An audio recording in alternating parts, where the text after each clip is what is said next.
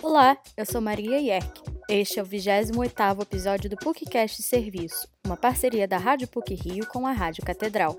Durante as próximas semanas, vamos preparar episódios para trazer a você notícias das mais diversas áreas de serviço. Hoje o assunto será a campanha de doações de agasalhos e alimentos não perecíveis. Dar calor é um gesto de amor.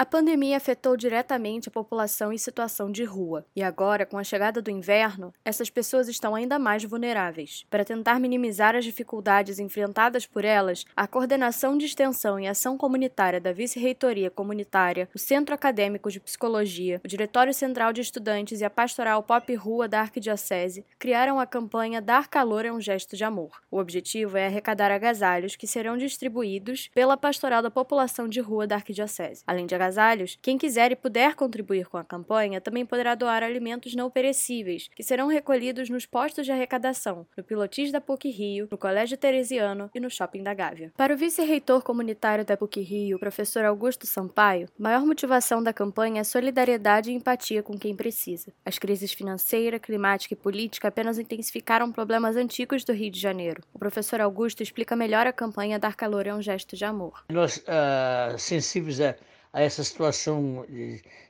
social, dessa crise social, a universidade né, pretende tentar amenizar, né, amenizar com arrecadando, arrecadando alimentos e, e, agasalhos. É um objetivo mera, meramente social de responsabilidade que cabe a, a todos nós né, que podemos fazer alguma coisa tentar ajudar.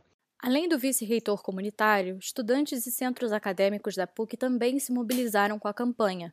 Sofia Sobral Jasmin, coordenadora do Centro Acadêmico de Psicologia da PUC Rio, CAPSI, contou que, por conta da pandemia, toda a logística da campanha foi elaborada de forma remota. Nas reuniões, Sofia e todos os envolvidos puderam debater sobre os detalhes necessários para tirar a ideia do papel. A elaboração dessa logística, na verdade, se deu a partir de reuniões no Zoom. É, enfim, entendemos qual era a ideia de todo mundo, entendemos quais eram as necessidades dessa campanha, a estrutura que a gente tem para essa campanha e com isso a gente conseguiu é, pensar essa logística de forma a deixar o mais amplo possível, é, mas também o mais amarrado possível, né? Assim, o mais certinho possível, até por conta da questão da pandemia, né? Então, assim, a gente está pensando essa campanha para tentar deixar o mais é, segura, né, para quem estiver fazendo parte dela, mas ao mesmo tempo mais ampla para a gente conseguir ajudar mais pessoas.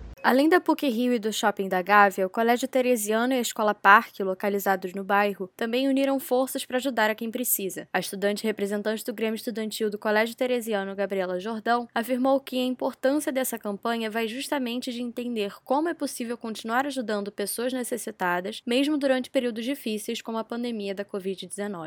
E eu acho que essa iniciativa de conseguir ajudar o maior número de pessoas possíveis, ainda mais nesse tempo de pandemia e durante o inverno, é algo de extrema importância.